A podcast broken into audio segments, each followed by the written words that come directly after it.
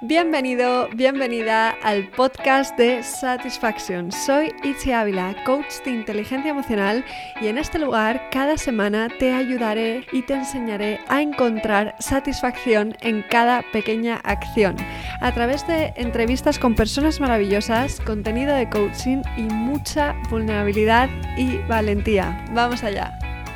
Hoy tengo el placer de presentaros a Patricia Navarro, más conocida como Coach Patrician o Coach del Amor. Ella es hija de padres separados, no está casada, no tiene hijos y cree firmemente en el amor. Es periodista de profesión, coach coactiva, practitioner de programación neurolingüística especializada en biodescodificación y Lego Serious Play, que ya os contará ella lo que es. Patricia está centrada en ayudarte a que despiertes tus superpoderes y mejores tus relaciones para llenarte de amor de todos los tipos en todo momento. Ella trabaja con parejas y también con empresas. Formada en coach sistemático y de equipos, es capaz de impulsar el éxito en empresas contando con el corazón como propulsor.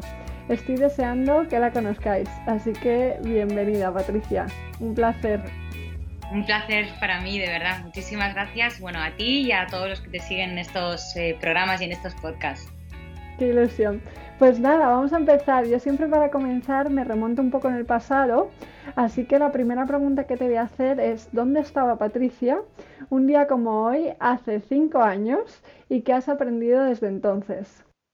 Pues fíjate, mira, hace cinco años que justo era básicamente verano, me acuerdo un poco por eso, ¿no? Eh, me pedí una excedencia en la radio, yo llevaba 20 años trabajando y me pedí una excedencia para irme a Inglaterra eh, porque allí todo el tema del coaching y del acompañamiento de alguna manera está como muy avanzado. Y entonces eh, no solo se trabaja con psicólogos, sino que el tema del coaching ya lleva muchos años metido, ¿no? Y acompañando a mucha gente. Entonces, bueno, yo ya había estudiado la carrera de periodismo, es verdad que no me planteaba estudiar una carrera eh, de tantos años como la psicología, pero sí que me apetecía acompañar a, gente, especialmente tal vez a mujeres, porque yo había pasado también por un proceso, ¿no? Con una terapia y me ayudó muchísimo. Entonces fui allí a formarme, a investigar mucho más en Inglaterra y fue donde empecé a trabajar, eh, a acompañar a mujeres que salían de relaciones eh, o de dependencia o de algún maltrato eh, psicológico o mujeres con falta de autoestima. Y puesto que profundicé mucho más en tema un poco ¿no? de, conectar con la emoción y con el corazón, empecé a conectar con, empresas también a las que llevaba un poco también esa parte, ¿no? Más de, humanidad, ¿no? No de tanto un número más, mm. sino de conectar con las personas, ¿no? Que es lo que me gustaba a mí. O sea que fíjate si me pillabas Y desde entonces me preguntabas, pues es que cada día, cada mes, eh, cada año he ido aprendiendo cosas nuevas, ¿no? Allí es verdad que me formé también porque es diferente. Yo también trabajo con parejas, entonces es diferente eh, eh, de dónde venimos. Es decir, no es lo mismo la pasión con la que vivimos las relaciones humanas los latinos y no es lo mismo eh, como la viven a lo mejor pues gente más del norte, gente europea. Entonces me quise formar un poco también en ese aspecto para tener como un, más amplia, más amplitud un poco de conocimiento, ¿no? Y, de entonces aquí he aprendido, ya te digo, o sea, eh, cada año no solo por porque ahora eh, bueno tengo la suerte de acompañar a gente como Pedro García Aguado que las tenía en tu programa, Javier Iriondo, Víctor Cooper. Mar Romera, Emilio Duró, María Alonso Puig, Anne Gartiburu, de todos he ido aprendiendo estos dos últimos años, pero desde hace cinco también he aprendido sobre todo, sobre todo, sobre todo de las personas, del corazón de las personas, de lo que hay ahí dentro, ¿no? Y creo que no solo lo he puesto al servicio de los demás, sino que lo primero que hay que hacer para poner al servicio de alguien algo es experimentarlo, ¿no? Y para mí vivirlo ha sido también un gran aprendizaje. Jo, qué bonito esto, ¿eh? Y qué bonito todo lo que decías de cómo eh, culturalmente, ¿no? Las relaciones pueden ser diferentes. Justo mi chico es inglés, o sea que conozco bastante bien las dos partes, ¿no? De las relaciones, pero a veces pensamos, Inglaterra está a la vuelta de la esquina, ¿no? Y, y las diferencias culturales en la forma de relacionarnos pueden ser bastante más amplias de lo que pensamos de primeras, ¿no? Entonces, eh, sé que esta es una pregunta un poco amplia, pero sabiendo que tú te especializas un poco en el amor ¿no? y las relaciones con corazón, Eh, te quería preguntar qué es para ti el amor, cómo lo vives tú en tu día a día. Como decías, experimentarlo ¿no? en tus propias carnes es muy importante. Mm. Mira, yo siempre que me hacen la pregunta, yo siempre digo, o sea, eh, es que el amor no se puede describir. Creo que el amor hay que sentirlo.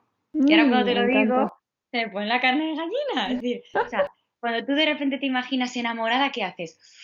Buah, te entra un calor. ¿Por qué? Porque lo mm. estás sintiendo. Luego, para, el amor para cada uno es lo que es para cada uno. Hay personas que entienden que el amor es estar con una pareja. Hay personas que entienden que el amor es estar con una pareja y con unos hijos. Hay personas que no han tenido la suerte o que no les ha funcionado o que han perdido una pareja y siguen sintiendo amor en su vida. Hay amor hacia un hijo, hay amor hacia una mascota, hay amor hacia unos padres, hay amor hacia unos amigos, hay diferentes tipos de amor, ¿no? Mm. Entonces, eh, eso que te hace eh, sacar lo mejor de ti, aquello que te hace vibrar, incluso el amor hacia tu, hacia tu trabajo. Tú ahora mismo estás disfrutando con lo que haces. ¿Cómo lo sabes? ¿Puedes describírmelo? ¿Hay una definición? No, lo sientes. ¿Y cómo sé que lo sientes tú? Porque estás sonriendo. ¿Y cómo me haces a mí sentir esa emoción de que, de que te está apasionando lo que haces? Con tu gesto. Y tú no estás programando un gesto, lo estás sintiendo. Entonces, somos el reflejo de eso que sentimos. Por eso es tan importante escucharnos y empezar un poco a trabajar con esos sentimientos y esas emociones que tenemos, porque son el reflejo del alma. Y ahí es donde está el amor o no, porque podemos saber lo que es amor o podemos pensar que estamos en una relación donde hay amor y nuestro gesto, nuestras emociones no nos acompañan y deberíamos escucharlas más, ¿no? Luego te contaré si quieres, pero ahí, ahí empieza el, ese es el secreto. cuéntame más, cuéntame más, que me apetece saber de esto, ¿no? Es muy interesante esto que dices, porque cuando, se nota mucho, ¿no? Cuando se hace algo desde el amor o, por ejemplo, desde el miedo. Son dos mundos totalmente diferentes, ¿no? Eh, pero ¿qué me, ¿qué me, decías? Te contaré más luego. ¿De qué me quieres contar? No, este claro, porque muchas veces decimos, sí, sí, sí, yo estoy enamorada, estoy muy bien, estoy muy bien y nuestro gesto, mm, nuestra mirada, la manera de decirlo, mm, es estoy bien, estoy bien. Ahora, si tú dices, no, no, estoy feliz. Bueno, o sea, llevo una temporada. Pues es que no hace falta que me digas mucho más. imagínate, si yo de repente digo, pues llevo una temporada, tú ya estás pensando, ¡guau! Brutal. Ahora, si yo te digo, llevo una temporada ya solo con mi mm. gesto, mi tono, ya sabes que hay algo que no termina de encajar. Entonces hay muchas veces que nos pensamos, nos obligamos a, creemos que, y en el fondo nuestro cuerpo, nuestro lenguaje, nuestros gestos, nuestras emociones nos están diciendo otra cosa. Entonces es muy, muy, muy importante, y ahí que me encanta eh, especializarme en, en, el coach del amor, porque el amor empieza en uno mismo. Entonces es curioso porque empecé a trabajar con parejas, pero básicamente como el 90% de las personas a las que acompaño son mujeres. Porque además me dicen, ¿tengo que tener pareja para acudir a, tu, a tus sesiones? No, porque si, si yo trabajo desde el amor, el primer amor que empiezo a trabajar con una persona es el amor hacia una misma. Entonces hay muchas personas que están muy flojitas de autoestima, que por circunstancias en la vida pues de repente se vienen abajo como me vine yo en su día o como me, sigo viniendo muchas veces, ojo, ¿eh? Que en la vida yo siempre digo, va a haber miedo, alegría, tristeza, rabia, eh, amor, hasta que morimos, hasta que morimos. Son todas, forma parte de la vida. El truco es en es aprender a gestionarlo. Para que ese miedo que tú decías antes no nos bloquee, para que a veces ese amor descomunal no nos ciegue, ¿vale? O sea, los extremos a veces son un poco malos, pero eh, bueno, aprender a escucharnos y a gestionarlo desde ahí. Qué bueno esto. Y escuchar el cuerpo, que el cuerpo habla también, ¿no? El lenguaje no verbal muchas veces transmite mucho más que, las palabras que decimos y que lo que nos contamos. Me encanta. Es verdad que, a lo mejor el amor no se puede definir, como decías, pero mm. tú sí que hablas mucho de lo que no es el amor, ¿no? Eh, ¿Cuáles son las tres creencias limitantes? Porque tenemos muchas creencias limitantes sobre el amor, ¿no? Eh, todas estas creencias románticas. Que, mm, ¿Cuáles son las tres creencias limitantes que hacen más daño a las relaciones de hoy en día? Mira, sobre todo, em, a mí me gustaría decir que el amor, eh, o más bien lo que no es amor, es lo que duele. Esta creencia a veces que tenemos de que hay que sufrir, o que hay que luchar, o que hay que aguantar momentos, no tristes, ojo, ¿eh? la tristeza sí que forma parte a veces ¿eh? de una pareja, eh, de la vida, aunque nos queramos, ¿vale? Pero lo que duele, lo que duele, lo que te hace sufrir, lo que te hace daño, eh, aquello de que parece que es una lucha constante por conseguirlo. No, eso no es amor, ¿vale? El amor no nos hace sufrir, ni el amor no, y el amor no duele. De ahí que muchas veces esa creencia de que, claro, cuando nos damos cuenta a lo mejor de que un matrimonio o una pareja no funciona, parece que tenemos que aguantar porque más vale que me quede aquí antes de romper mi matrimonio porque se supone que de cara a la sociedad es un fracaso. Mm. Porque se supone que no me voy a volver a enamorar, porque no hay segundas oportunidades. Porque si yo no soy madre, eh, no soy mujer o no me he desarrollado como mujer o no soy una mujer plena. Esas creencias que nos hacen daño no son buenas para nosotros, no es amor. Hay que entender eh, que, a ver, esto viene de generaciones y generaciones y, bueno, son, creencias que han ido acompañando a nuestros padres, a nuestros abuelos y a los padres de nuestros abuelos, pero que la vida sigue evolucionando. Que lo que vivieron nuestros antepasados no es lo que vivimos ahora, que lo que vivieron las mujeres o los hombres no es lo que estamos viviendo ahora. Entonces, hay que escuchar exactamente dónde nos encontramos y lo que sentimos. Estamos más acostumbrados a vivir por el que dirán, a vivir lo que esperan los demás de nosotros, a complacer a los demás, que a querernos y complacernos nosotros. Si una pareja ha sido feliz o ha funcionado los primeros años y lleva 20 y están como dos muebles en casa y, y y, creen que es que no van a volver a enamorarse y creen que esto es lo que hay ya. Y si es que no, es que tienes todo el derecho a separarte. No es más fracaso el romper y rehacer tu vida, los dos cada uno por su cuenta, que el que se queda y se queda infeliz. O sea, a ver, yo, y yo siempre respeto mucho y siempre digo, no hay cosas ni buenas ni malas. Son diferentes. Hay gente que va a preferir quedarse con un matrimonio en el que ha encontrado otras cosas, ya no hay amor, pero hay otras cosas, fantástico. Y hay gente que va a decidir o que va a preferir terminar con esa pareja porque, porque necesita volver a encontrar una ilusión y vibrar. Y, y, los niños, porque muchas veces los padres tienen miedo eh, de que los niños no se adapten, los niños si ven a papá y a mamá, aunque sean separados pero felices, lo van a llevar bien. El problema es cuando hay un matrimonio que se separa y utiliza al niño como arma de juego y de, de chantajes. Pero un hijo, si ve con normalidad eh, que los papás se han separado y que además los papás siguen rehaciendo su vida bien y que vuelven otra vez a vivir una relación feliz de pareja, sabrán que eso también forma parte de la vida y les estaremos enseñando que a lo mejor pues en la vida no encuentras a la primera y a la segunda tu pareja, pero que no pasa nada y que la vida continúa y que lo que decidiste un día puede que no te valga y puede que tengas que tomar una nueva decisión. Y eso no es un fracaso, es aprender de algo. No hay fracaso cuando aprendemos de esos errores. Entonces, eh, eh, parece que nos ha seguido un poco, ¿no? Esta historia de eh, has fracasado como mujer porque no has sido madre, has fracasado como pareja porque te has separado. No, no, no, no no, las decisiones no son para siempre. Y un fracaso yo creo que es al final no escucharte tú, eh, eh, mm. no aprender de todo eso. Pero si hay aprendizaje, no hay fracaso. Es un nuevo paso más en la vida. Venga, ¿y ahora qué voy a decidir? Y con esto que me ha pasado, ¿qué aprendo? ¿Y qué nuevo paso doy en mi vida? Al ritmo que sea. Qué bueno estoy, qué importante redefinir el fracaso, ¿no? Porque muchas veces eh, eso es lo que nos limita a tomar nuevas decisiones. Las personas al final evolucionamos y no siempre vamos a estar en la misma línea, ¿no?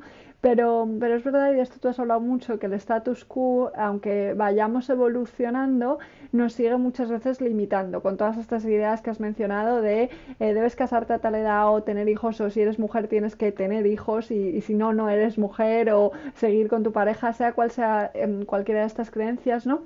Eh, creo que es muy interesante que ahora mismo estamos grabando este episodio en la Semana del Orgullo y aún a día de hoy hay muchos prejuicios que limitan a muchas personas a la hora de expresar eh, tal y como sienten eh, el amor, ¿no? Entonces, ¿qué crees que podemos hacer a nivel individual para empezar a romper estos tabús, estos límites, ¿no? Y crear una visión más tolerante del amor, ¿no? Donde nadie tenga que vivir en un armario yo lo tengo clarísimo y además hay una frase que a mí me encanta decir y repetir. Sé el cambio que quieres ver en los demás. Sé el cambio que quieres ver en el mundo. no te fijes en, en, cómo están haciendo los demás. Sé tú ese cambio. Si quieres que haya respeto, respeta. Si quieres que haya perdón, perdona. Si quieres que haya entendimiento, entiende. Si quieres que haya comunicación y que se entiendan, comunica y entiéndete. O sea, sé tú ese ejemplo del cambio. Es que lo tengo clarísimo. Me encanta, me encanta, es verdad. Practica lo que predicas y a partir de ahí, ¿no? Eh, todo mejorará, aunque sea poquito a poco en tu círculo. Y, mm. y hablando de fracaso, que, que, estábamos hablando de cómo redefinirlo, ¿no? Vamos a ponernos en el caso de una persona que, mm, que lo haya dejado con su pareja y que realmente eh, sienta que eso es un fracaso, ¿no? O alguien que se lo esté planteando y diga, si lo dejamos, eh, he fracasado, ¿no? Em, ¿Qué le podrías decir a esa persona para evitar sentirse así, que le, que le pudiera ayudar, ¿no? A tomar una decisión alineada con, con sus sentimientos reales. Pues mira, para estar alineado precisamente, escucharse. Es decir, estoy haciendo esto por los demás o por mí. ¿Cuál es mi propósito de vida? ¿Qué me mueve a mí? ¿Qué me hace feliz? ¿Cuál es mi para qué? Cada uno tiene un para qué, ¿vale? ¿Para qué estoy aquí? ¿Qué huella quiero dejar? La de la mm, y la felicidad, ojo, ¿eh? entendida la felicidad como momentos, que yo te decía, ¿eh? momentos tristes, momentos alegres, de todo, ¿vale? Porque eh, parece como se ha extendido un poco esto de que hay que ser feliz. No, bueno, vamos a ver, la felicidad dura lo que dura. Hay picos de felicidad. Mientras tanto hay caídas, porque yo siempre digo, ¿no? Hay momentos que tenemos que tener miedo para que luego en otros momentos nos sintamos seguros y, valientes. Hay momentos en los que estamos tristes para que otros sean de alegría. Hay momentos en los que estamos desenamorados para que otros veamos que sentimos el amor, ¿vale? Luego hay momentos en los que no vamos a estar felices porque se conjugan aquí los astros y las historias y estamos hechos polvo, pero luego hay picos, por supuesto, de felicidad, ¿vale? Entonces, ¿qué te hace a ti feliz? ¿Cuál es tu para qué? ¿Qué te motiva? Yo hago una pregunta a veces eh, que, es, como muy dura, ¿no? Pero eh, muchas veces tiene que pasar algo duro en la vida, que normalmente es la enfermedad, una enfermedad o la muerte, para darnos cuenta de, madre mía, qué he estado haciendo hasta ahora. Y muchas veces en esos puntos de inflexión es cuando la gente empieza a tomar otras decisiones y a cambiar el ritmo de su, el ritmo de su vida, ¿no? Pues, jope, que no tengamos que llegar a eso, que no tengamos que llegar a una situación tan dura, tan drástica, que no sean en los últimos días, semanas o meses de nuestra vida en los que nos demos cuenta, ¡guau! ¿Y si hubiera hecho esto? Entonces, ahora es el momento. Entonces, escúchate, ¿realmente esta es la vida que yo quiero vivir ahora? Y ojo, puede haber mucho de esas creencias que nos hemos creado, de esas cosas que hemos ido un poco arrastrando también con los años, ¿eh? las experiencias, eh, las malas experiencias sobre todo también nos marcan, nos ha marcado mucho la sociedad, la educación. Eso tiene que haber, ¿vale? Todos tenemos ahí nuestras piedrecillas en la mochila, pero que de ahí tengamos ladrillos que no nos hacen avanzar y andar en ese camino que nosotros queremos, uff. Entonces, yo a veces cuando hago eh, eh, los, talleres, que a veces hago talleres para mujeres de, nada, grupitos de 10 personas, de momento están parados, claro, pero normalmente yo les digo, es una pregunta lo que te decía, es muy dura, ¿eh? Pero si te dicen que te quedan seis meses de vida, ¿cambiarías algo en tu vida? Claro, si tú de repente dices, pues mira, no, porque, oye, me gusta mi trabajo, la verdad es que es cómodo, estoy bien o me gusta. Hombre, sí, perfilaría alguna cosita, pero en general, estoy bien. En casa, con mi familia. Genial, chapó.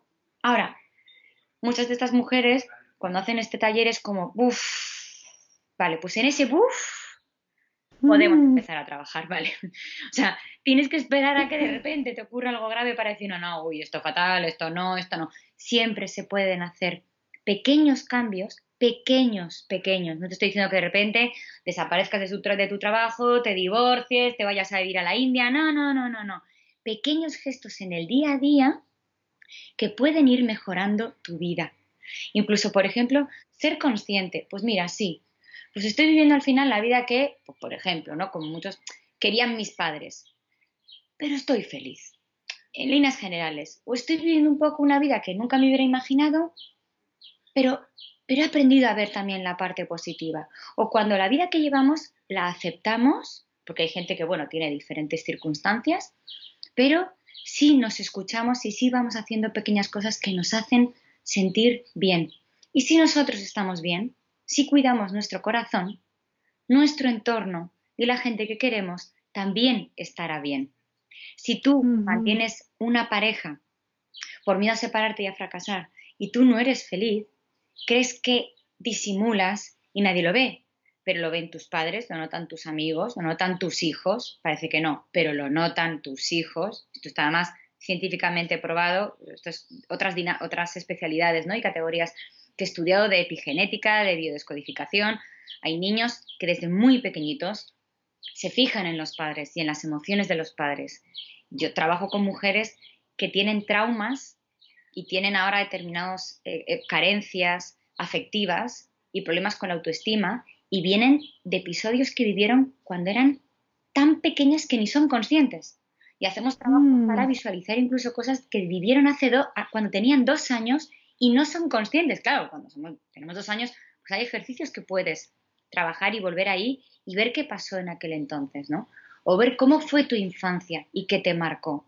Entonces es muy importante que tengamos eso, eso presente, ¿no? Es decir, si yo me separo, pero al final, ayer hablaba, ¿no? Precisamente con una persona que después de un proceso de un año me decía, ¿no? Tuvimos ya como, como la última sesión y me dijo, o sea, no me hubiera imaginado en esta casa viviendo yo sola, presentándole a mi familia, a mi nueva pareja, con mi hijo feliz. Pues mira, se me está poniendo la carne de gallina de... De, de, de repente decía, decía, estoy viviendo mi vida, estoy viviendo mi vida. Claro, ella vivía en un pueblecito pequeño, entonces era mucho del qué dirán. Entonces, cuando se atrevió a decírselo a sus padres, ella tiene ya pues más o menos mi edad, 45 años, y dice, por primera vez, y dice, claro, a mis padres les ha costado entenderlo, pero me han visto tan feliz para ti que es que han reaccionado genial. Digo, claro, es que tenemos a veces tanto miedo, pero cuando, cuando somos capaces de radiar esa felicidad, esa alegría, esa pasión por algo, movemos montañas y arrastramos. Totalmente. Qué fuerza, Qué tiene, fuerza eso, tiene ¿no? eso, ¿no? Y, algo que has dicho, bueno, has dicho, muchas cosas muy interesantes, pero... en ese buff a la respuesta de quieres que, cómo cambiarías tu vida, ¿no?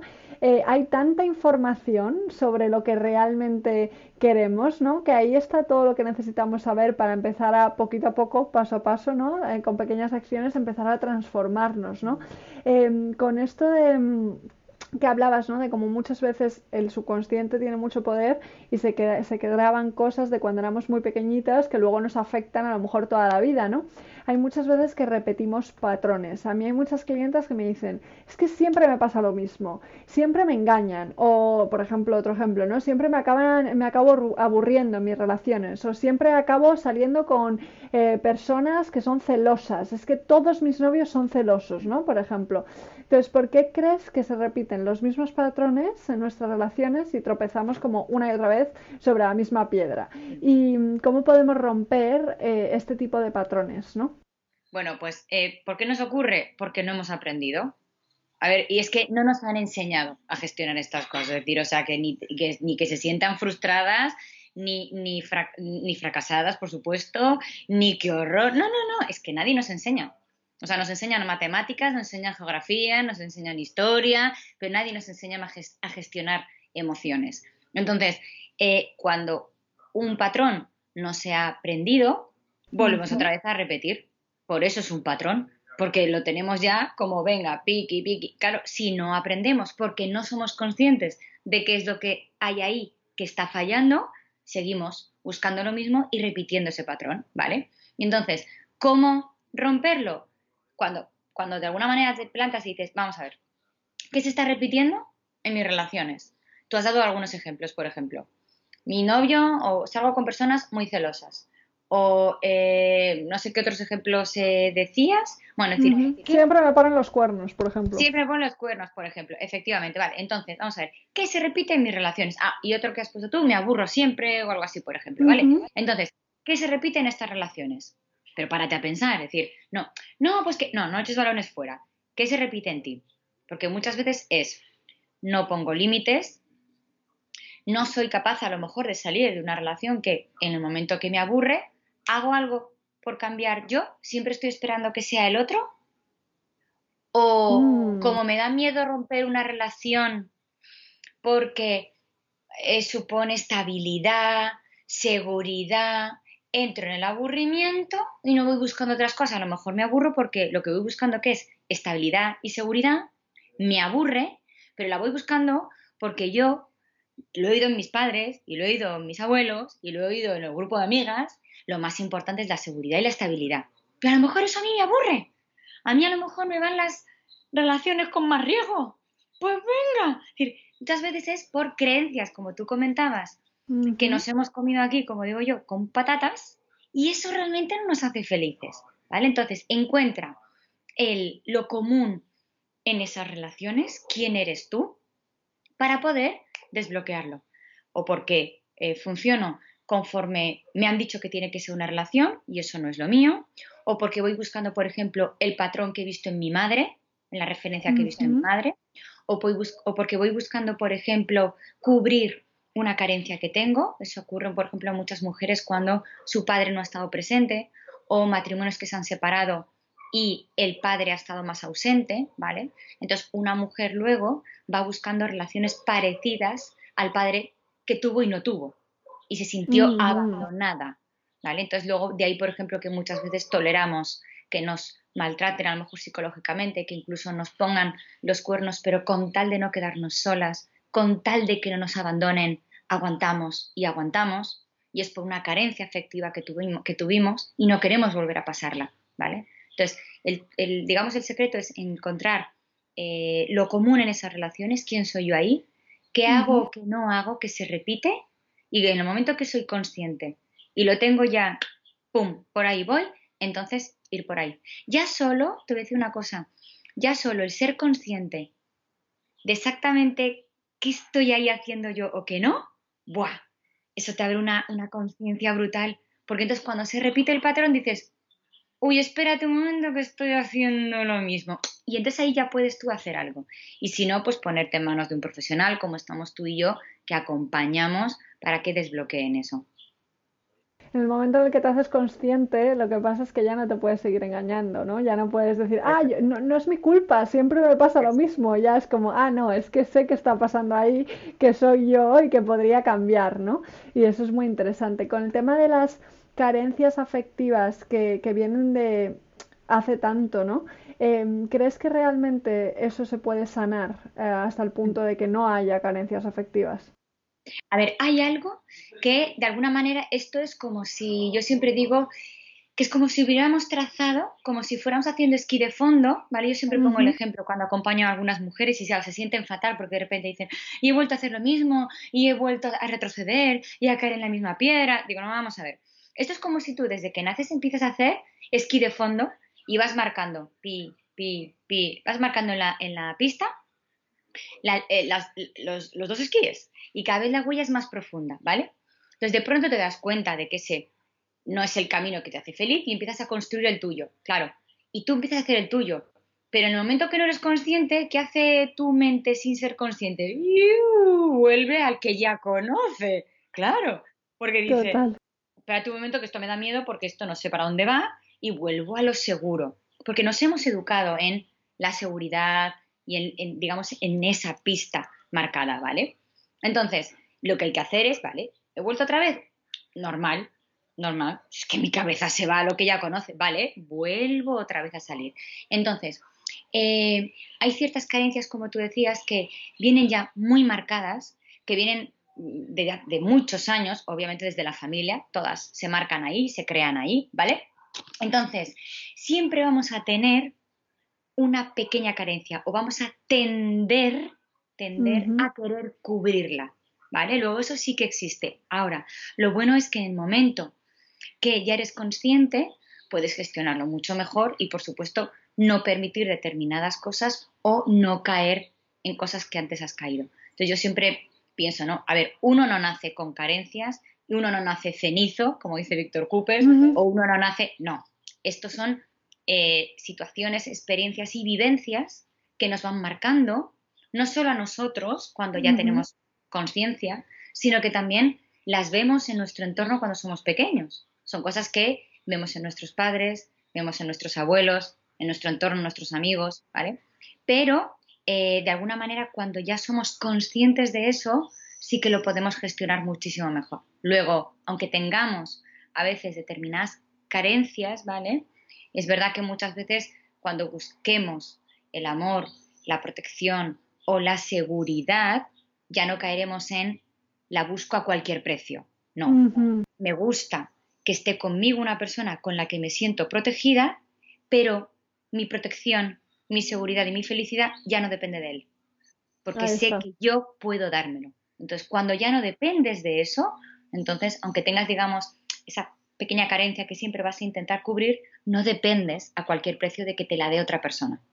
Mm, qué bueno esto. Y es verdad que muchas veces nos, nos cegamos tanto en la idea de tener pareja que es como quiero pareja a cualquier coste y me conformo con lo que sea, ¿no? Aunque a mí no me llene o no me guste, ¿no? Eh, mm. Es verdad que algunos de mis clientes están en un momento ¿no? en el que les apetece compartir vida con una pareja, han hecho un proceso interno, se sienten bien consigo mismos, pero no consiguen encontrar a esa persona con la que compartir, ¿no? Y eso les frustra.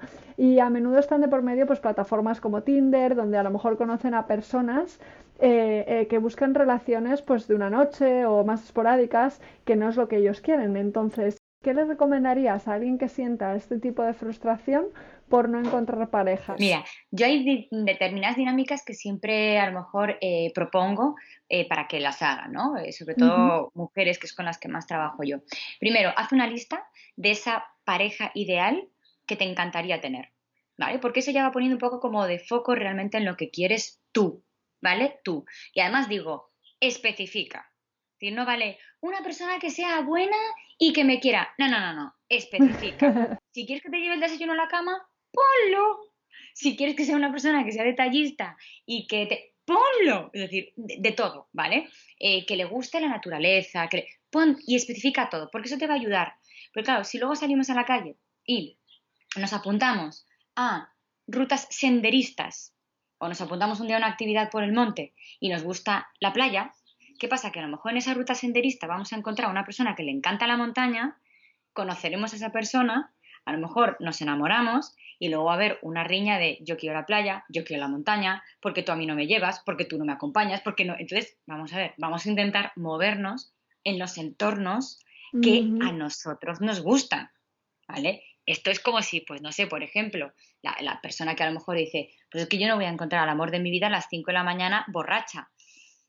Bueno, es que depende, ojo, hay gente que sí y hay gente que dice, pues bueno, pues una persona para mí eh, con determinada edad, eh, a tantas horas de la noche, a ciertas horas, y con varias copas, pues no es mi tipo de mujer o de hombre. Vale, pues entonces obviamente en ese tipo de situaciones no vas a encontrar a tu perfil ideal. Pero hablabas, por ejemplo, de aplicaciones como Tinder. Yo he buscado en Tinder no pareja, pero sí amistad.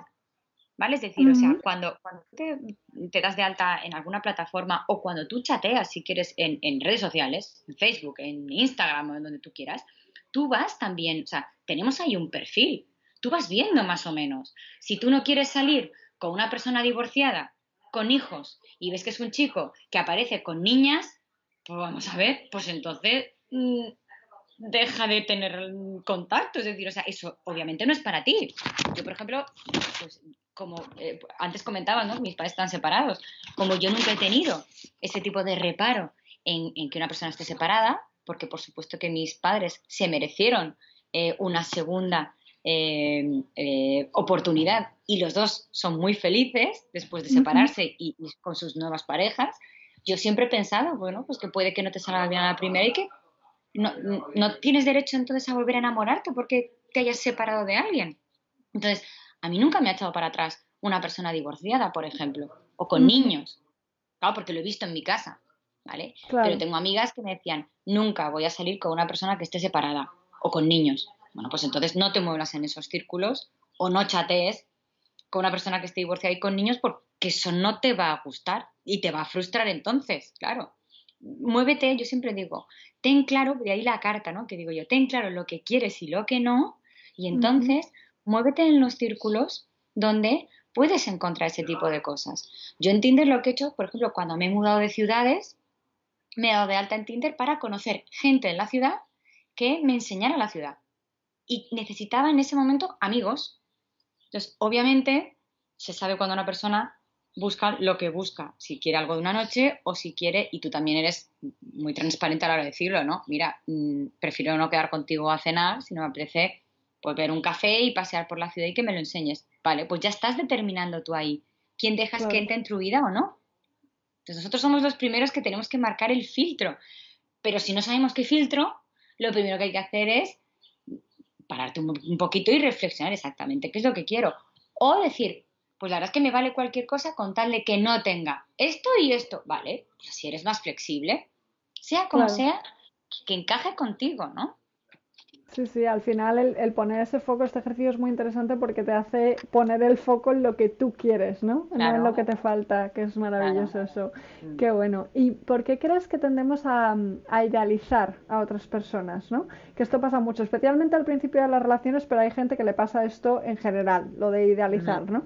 Entonces, ¿por qué crees que tendemos a idealizar y cómo podemos gestionar la inevitable decepción ¿no? que llega cuando finalmente nos damos cuenta que hemos puesto a alguien en un podium que no, que no le correspondía, ¿no? Bueno, suele pasar al principio, ¿vale? Luego, cuando idealizamos, que no se nos asusten las parejas, es normal. ¿Y por qué es normal? Porque lo hemos vivido desde las películas de Disney hasta las películas ahora de Antena 3. O sea, mm. todo nos hace fantasear. O sea, la, la, imagen que tenemos o lo que se vende del amor es eso.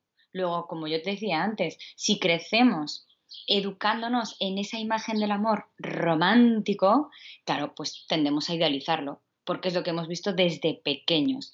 Ahora, muchas veces, por ejemplo, el otro día una clienta me decía, jo, es que eh, me sale fatal porque eh, decía, eh, ¿cómo me decía? Vuelvo otra vez a, como a, a, fantasear con eso que tiene él y, él ha sido muy malo conmigo. Entonces, que yo no sé por qué sigo enganchada a eso. Y yo le decía, no estás enganchada a él realmente, estás enganchada a lo que tienes en tu cabeza que para ti es, ¿vale? Porque realmente él te ha hecho mucho daño. Él ya no es esa persona. ¿Y qué hace nuestra mente? Nos protege. ¿Y qué es lo que hace? Crea una película, una fantasía y un cuento de lo que le gustaría que fuera hay mm. muchas veces que viene bien también una dosis de realidad, de qué hay aquí realmente de fantasía y qué hay de real un poco. Muchas veces las mujeres aquí, pues, pues, pues, no sé por qué, pero las estadísticas nos dan un poco de razón en ese sentido a nosotras. Eh, eh, tendemos a pensar que ellos cambiarán y que se adaptarán a lo que queremos nosotras y dicen, ¿no? Que ellos Mm, tienden a pensar que por favor que no cambie y, terminamos cambiando, ¿no? Al final, si queremos, si desde el principio conocemos a alguien y es como es, podrán matizarse determinadas cosas en la relación de pareja, pero eh, pensar que esa persona va a cambiar con el tiempo, si lo piensas es un poco injusto, porque entonces, ¿de quién nos estamos enamorando? ¿De él? ¿De alguien que queremos construir con una plastilina bajo nuestra tutela o percepción? Y te voy a poner el ejemplo contrario. ¿Y si él también está esperando lo mismo? ¿Y si él entonces con el tiempo quiere cambiarnos a nosotras? Pues no querríamos, porque somos como somos. Luego, desde el principio es importante, yo siempre lo digo en las relaciones, si tienes que decirle algo, si tiene que verte en este momento pocha, si tiene que verte que en este momento tu situación es más dura, que te vea o, o que tú le conozcas en esta faceta. Cuanto antes descubras la persona que tienes, antes sabrás si es la que vas a querer o no en tu vida. Porque muchas veces, claro, cuando de repente queremos dar, claro, nuestra mejor imagen, pero claro, luego va pasando el tiempo, va pasando el tiempo, nos relajamos y ya empieza a salir todo lo que tenemos. Y ahí es cuando yo hablo un poco de la segunda parte, ¿no? Del amor, que es el reenamoramiento. Al principio es el amor este fantástico de química, de pasión, de ¡buah! de fuegos artificiales. Y luego hay un reenamoramiento, porque después de esos fuegos viene un momento en el que sale realmente todo lo que hay ahí, el pozo que hay, lo bueno y lo malo, lo mejor y lo peor, la tristeza y el miedo, la alegría y, la fuerza. Y ahí es cuando redescubres de repente a esa pareja. Entonces, creo que es el momento eso, ¿no? Hay un reenamoramiento. ¿Sigo queriendo estar con esta persona? Entonces, cuanto antes llegamos a esa fase, cuanto antes le expresamos a nuestra pareja quiénes somos, lo que necesitamos, lo que nos hace felices, lo que no queremos, mejor antes nos conocemos y antes sabremos si queremos continuar o no. Porque claro, muchas veces nos damos cuenta cuando ya estamos tan enamoradas que luego ya empieza ahí el sufrimiento. Claro, quiero cambiarle y él no cambia y luego discutimos y luego no encajamos y, no, y ya estás enamorada, con lo cual te cuesta más salir. Entonces, bueno, cuanto antes se pasa por esas etapas, mejor. Totalmente, se confunde muchas veces ese primer enamoramiento químico con el amor que llega después o el reenamoramiento, como tú lo llamas. Y, es muy interesante que esto has, que has dicho, ¿no? De la historia que nos contamos, porque es que a veces realmente no quieres estar con una persona en concreto, sino con la idea que tú te has imaginado que esa persona va a ser, ¿no? O sea que esto es súper interesante. Em, quería preguntarte ahora, cambiando un poco de, de tema, ¿Qué es la biodescodificación? Que me parece súper interesante. ¿Y cómo puede afectar esto en nuestra forma de relacionarnos? Mira, la biodescodificación trabaja en esto, es aquí en, España es referente Enrique Corberá. Em, de alguna manera trabaja el cómo se manifiestan los conflictos emocionales que vivimos en, en el cuerpo, en síntomas. ¿vale? Muchas veces eh, pasamos una etapa de el estómago muy mal, hacemos muy mal las digestiones y cuando hablo a lo mejor con alguna clienta, eh, por situación, lo que está viviendo no lo digiere bien. Hay una parte de su vida que no está digiriendo. O por ejemplo, eh, no te digo un día un dolor de cabeza, ¿vale? Que puedes estar más cansado, más preocupado, pero cuando los dolores de cabeza son repetitivos, siempre hago esta pregunta, ¿no? Qué tienes ahí en bucle, qué te está preocupando, es decir, qué no encaja ahora mismo aquí en tu cabeza y hace que te duela y que tengas pesadillas, que no descanses, qué te hace no descansar en este momento en tu vida. O, por ejemplo, eh, la garganta. Muchas veces te quedas afónico, eh, tienes tos nerviosa. Entonces, muchas veces también les pregunto, ¿qué te estás diciendo tú, pero no te atreves a expresar, qué te estás callando. el cuerpo nos habla. Y lo, que, mm. y lo que de alguna manera se trabaja con la biodescodificación es ver exactamente qué conflicto emocional estás viviendo, que de alguna manera hace que el cuerpo lo saque. Y yo siempre digo que el cuerpo nos susurra, nos habla y nos chilla. Cuando, cuando nos chilla es cuando le hacemos caso, que es cuando estamos con jaquecas, con vómitos, con afonía, eso ya es cuando nos ha chillado, ¿vale? Mm, Pero hay momentos anteriores que no le escuchamos y de repente empiezo a no dormir bien, tengo un poquito aquí de, de, dolor de cabeza en un momento, pero me tomo una pastilla y se me pasa, mañana también me tomo otra pastilla y se me pasa, me tomo un protector gástrico, a ver si hago mejor la digestión. Esos pequeños avisos del cuerpo hay que hacerles caso. Total. Ese es, el origen. Y, Son además te pillas, ¿eh? y es genial, claro. Hasta un orzuelo, fíjate, te voy a contar una cosa que me pasó una vez que fue brutal. Me salieron cinco orzuelos en un ojo. Cinco. A uno por mes. De enero a mayo. Nunca se me olvidará, porque fueron los cinco meses que estuve viviendo una situación que yo no quería ver, que yo no quería ver. Y de alguna manera, como la estaba viendo, el cuerpo empezó a evitar que la viera. y me sacó cinco orzuelos. El oftalmólogo me decía, o sea, ley orzuelos. Me decía, pero ¿qué te pasa? O sea, ya llegó un momento, bueno, y obviamente, bueno, pues fíjate lo que me pasó. Eh, se suponía que eh, el oftalmólogo me iba a llevar al quirófano, porque aquello, se había eh, encapsulado, o sea, aquello fue horrible. Y lo que hice fue trabajar con biodescodificación, todo esto que no estaba viendo en este tiempo y no me hizo falta operación ni nada. Entonces, a ver, no todos los casos, de alguna manera, es decir, o sea, la medicina también está para algo y, y los medicamentos nos ayudan también en momentos puntuales, pero un momento, un momento, que cuando son repetitivos y cuando es importante escuchar a nuestro cuerpo. Mm, totalmente, el cuerpo habla y también el integrar, ¿no? O sea, el ver cuál es la parte emocional que hay en, lo físico, que suele haber alguna. Entonces eso, puede ayudar mucho en el proceso. Qué, qué interesante esta, esta anécdota. Una amiga mía eh, se quedó literalmente sin voz, ¿no? Y esto también tenía que ver con el tema de algo que quieres eh, que decir pero no lo dices. No lo dices Sí. qué bueno. O incluso, por ejemplo, en el caso contrario, hay veces que a lo mejor te has atrevido a decir algo, pero de repente dices, uff, te sientes súper culpable o le has dicho algo a tu madre y te sientes mal y te quedas afónica. Por lo mm. mismo, porque has dicho algo que de repente te sientes, es un poco cómo lo gestionas. Es, digamos, un poco ese conflicto que hay entre lo que haces, la emoción, lo que dices, lo que sientes, un poquito por ahí alinear finalmente corazón y, tripas, ¿no? Eh, total, qué bueno, qué bueno. Es verdad que muchas veces yo creo que no escuchamos al cuerpo porque nos sentimos un poco más cómodas, ¿no? E, e, engañándonos, no queriendo escuchar eso, ¿no? Eh, entonces, te voy a hacer ahora otra pregunta que tiene que ver con el tema de mentir. ¿Por qué crees que mentimos? Ya sea engañarnos a nosotros mismos con cosas que no nos queremos contar o que no queremos ver o mentir en nuestras relaciones a otras personas, ¿no? Y en el caso de la parte más social, ¿qué le recomendarías a alguien que haya hecho una mentira de peso a alguien querido y que no sepa cómo salir de esa situación? Mentimos para sentirnos bien. Así de claro. Es decir, si yo eh, por ejemplo, a nivel personal con nuestra madre, pues le he mentido de algo que he hecho porque seguro que si se entera le va a doler, luego no quiero hacerle sentir mal, porque si ella se siente mal, yo me voy a sentir mal, ¿vale? Miento.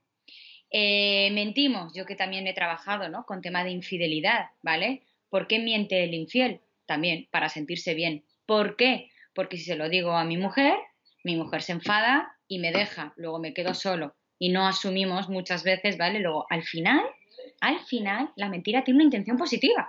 Ojo, ¿por qué mientes a tu jefe cuando has llegado tarde? Por si se enfada y entonces te echa y entonces, ¿qué le dices? El tráfico, nada, imposible.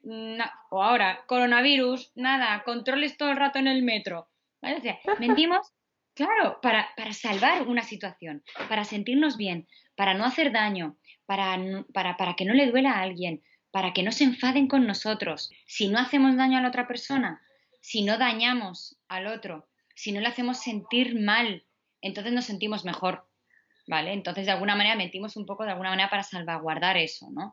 La sensación del otro con ese impacto y la nuestra. Y luego, ¿qué le diría a una persona que tiene ahí una mentira o que ha ocultado algo? Yo no hablo de culpable, es decir, que no se sienta culpable, pero sí responsable. ¿Vale?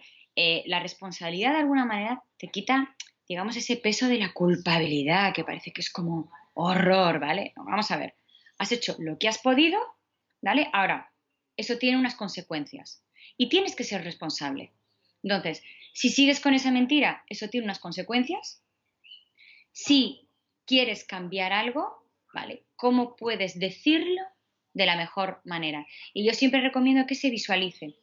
Es decir, a la persona a la que has mentido, ¿qué te gustaría decirle de corazón? ¿Por dónde te gustaría empezar? Y reconociendo muchas veces el, el perdón, el perdón.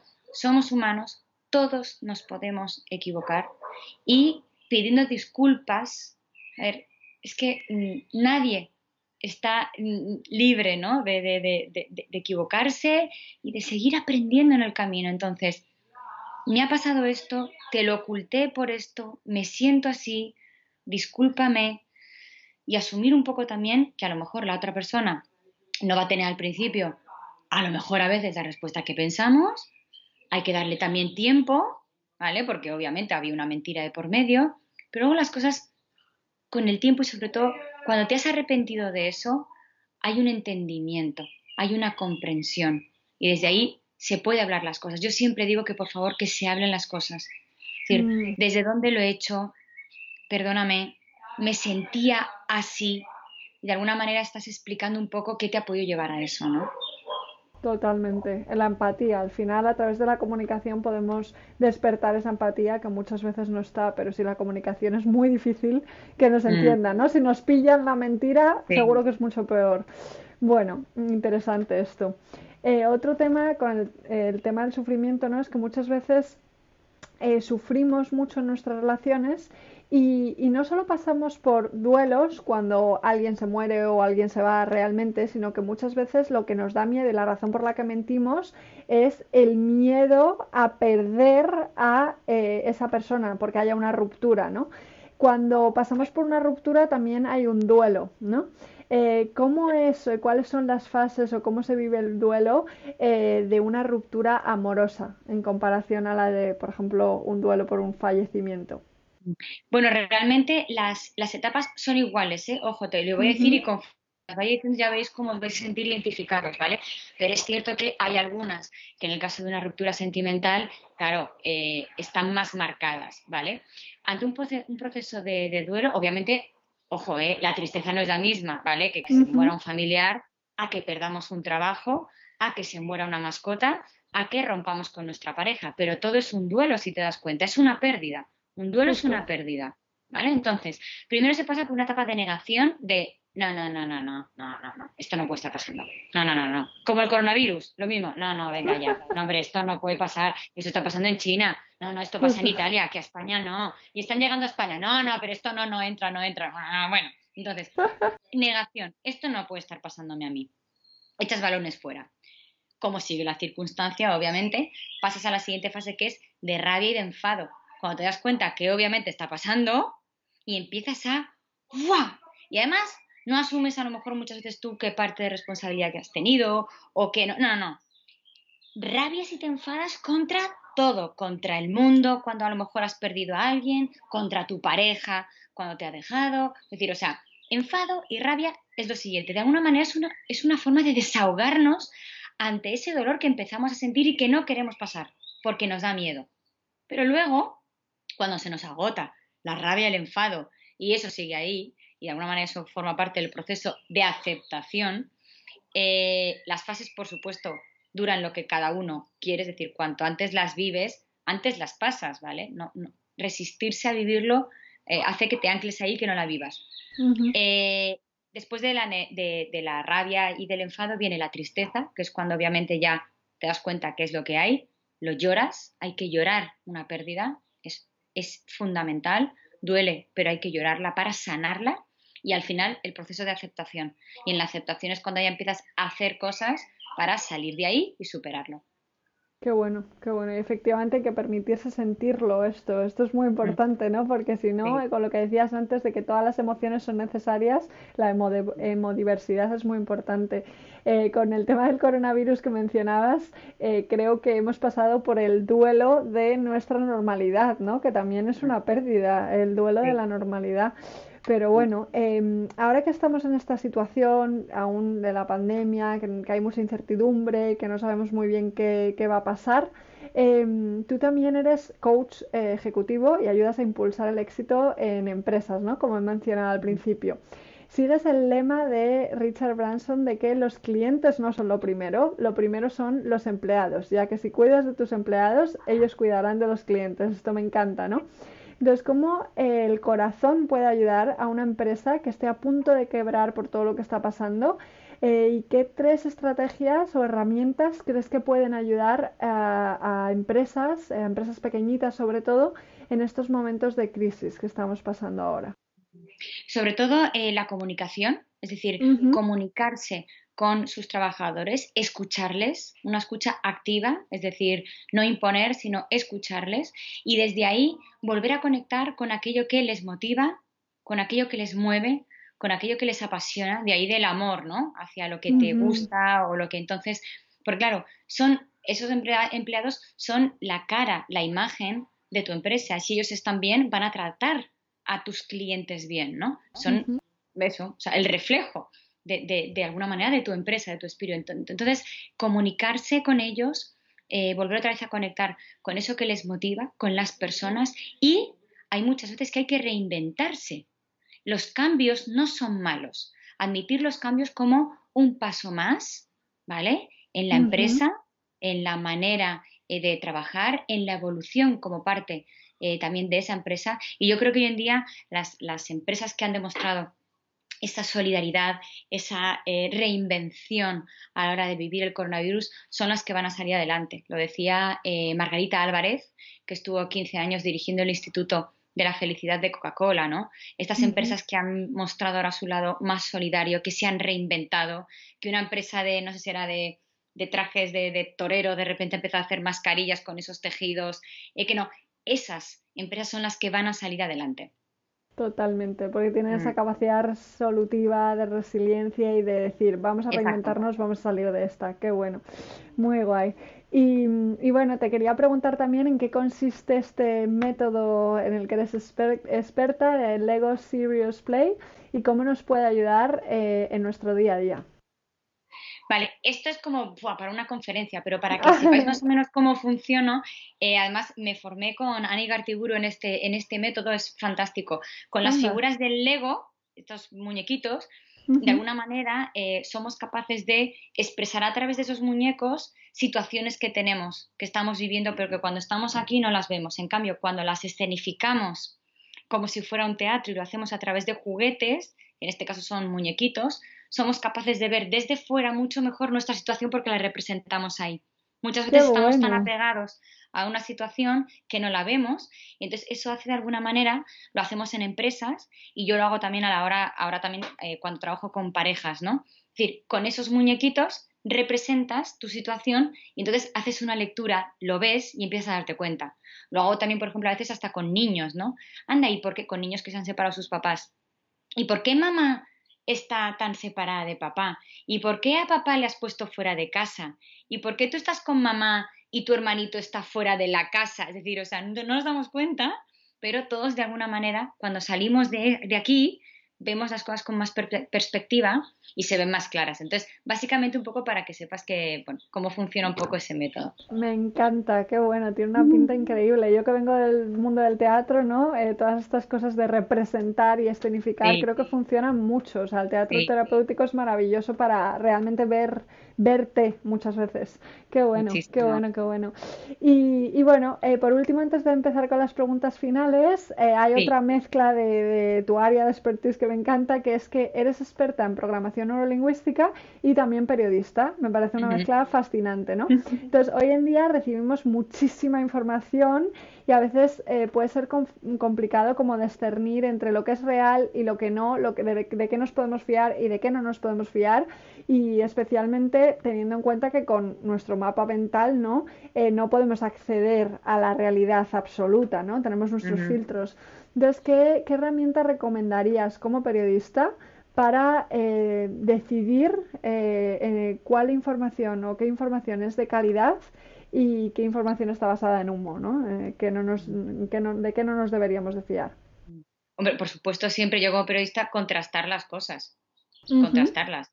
¿vale? Y obviamente de medios fiables, ¿vale? Hoy en día que los tweets funcionan a la velocidad del rayo y que cualquiera puede escribir un tweet, yo no me voy a buscar como una fuente de información un tweet, no me voy a ir a Twitter, me voy a ir a fuentes oficiales, ¿vale? Eso para empezar. Y a nivel personal, lo mismo. Es decir, cada uno habla desde su experiencia, desde su realidad, pero ¿cuál es la mía? ¿Es más fiable la opinión de una persona hablando del amor que se acaba de separar, que su marido le está haciendo la vida imposible y que ahora mismo se siente frustrada, fracasada y horrible en el amor? ¿Qué me va a decir ella sobre lo que es el amor? Pues en este momento a lo mejor no es mi mejor eh, referencia, ¿vale? Entonces, ojo también a las fuentes que acudimos, ¿vale? Una persona que a lo mejor es más miedosa o tiene miedo a los cambios, en un momento en el que nos enfrentamos a un cambio, pues a lo mejor nos va a frenar más que impulsarnos. Entonces, ojo cuáles son nuestras fuentes de información y cómo podemos contrastar esas cosas. Igual que cuando uno va al médico y va a una segunda opinión en el médico para que a lo mejor contraste las informaciones, pues esto funciona igual. Yo lo haría así. Qué bueno, me ha encantado cómo lo has explicado a nivel personal, porque es verdad que muchas veces, ¿no? Incluso a lo mejor nuestra madre, con toda la buena intención, nos aconseja desde sus propios miedos, ¿no? Eh, mm. o sea que maravilloso este consejo, genial. Y ahora sí que sí, vamos a ir con las preguntas finales. Hago como unas cuantas preguntas en todos los episodios y es muy interesante ver todas las respuestas, contrastar, ¿no? A ver qué me cuentas. Vamos allá. La primera es, eh, ¿quién te ha inspirado eh, especialmente a nivel profesional? Y a quién te gustaría que entrevistara en un próximo episodio de este podcast. Pues, por ejemplo, de inspiración a nivel de periodismo, ¿vale? Eh, me ha gustado siempre eh, Carlos Herrera, me ha encantado trabajar, y además llevo yo trabajando 20 años en la SER, que cualquiera diría, porque es justo de la competencia, pero la verdad es que creo que un profesional es un profesional, esté en el medio que esté, ¿vale? Y para mí Carlos Herrera ha sido un referente, Empecé a trabajar además con él cuando salí de la universidad y me encanta. Eso en cuanto al periodismo. En cuanto, por ejemplo, al tema de pareja, em, para mí es una referente Silvia Congost, eh, eh, cuando habla de autoestima y de relaciones de dependencia emocional. Y en temas eh, de motivación de la vida, de cómo vivirla, para mí es un referente Víctor Coopers, tengo la suerte ahora de estar trabajando cerca de él y, bueno, cada día aprendo de él. Entonces, para mí son mis tres referentes en las diferentes áreas, ¿no? Y me encantaría que entrevistaras a Silvia Congost porque es una persona fantástica, es una mujer increíble, ayuda también a muchísimas mujeres y, y tiene un potencial increíble que seguro que aporta muchísimo y te enseña mucho y comparte en tu podcast. Qué guay, pues tengo a Silvia en mente, así que hablaré con ella. Qué bien, qué bien. Genial. Fenomenal, pues seguimos. La siguiente pregunta es, ¿qué asignatura añadirías en todos los colegios del mundo si pudieras? Gestión de emociones, sin dudar. Aquí no hay mucho que contrastar. Todo el mundo contesta lo mismo y me encanta porque es mi respuesta también. Maravilloso. Ojalá, ojalá pronto, poquito a poco. Vale, la siguiente es, ¿qué experiencia pasada no querrías repetir pero eh, que ha cambiado tu vida para mejor. Pues mira, eh, hubo un momento en mi vida en el que tuve que hablar de determinados temas, tanto con mi madre como con mi padre, de cosas que habían pasado cuando yo era niña.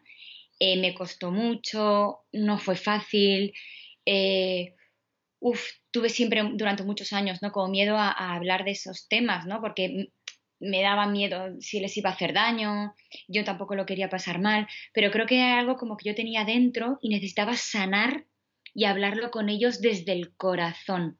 Mm. Entonces eh, creo que nos sanó a los tres y creo que nuestra relación después también ha sido diferente, mucho más sana, mucho más real, mucho más auténtica. Luego hay muchas veces que hay que pasar también ¿no? por momentos un poco más durillos, pero luego eh, eh, sanan mucho, ¿no? Es como cuando alguien a lo mejor viene a sesión y me dice, es que no quiero llorar. Digo, a ver, no siempre vas a llorar, pero cuando uno llora, se libera, se relaja. Cuando uno mm. para, repara. Y creo que es necesario también darle un poco, ¿no? Ponerle valor y a enfrentarnos a esas cosas porque luego sanan y nos sentimos en paz con nosotros mismos. Qué bueno. Me encanta que Brené Brown siempre dice que hay que tener conversaciones incómodas, ¿no? Y, es totalmente cierto. Me quedo con lo de lo que para, repara, ¿no? Has dicho. Quien para, repara. Quien para, repara. Qué bueno. Me encanta. Vale, pues eh, seguimos, seguimos. La siguiente. Esta es difícil. A mí por lo menos me lo parece. ¿Qué libro es el que más recomiendas? Uy, no, para mí facilísimo.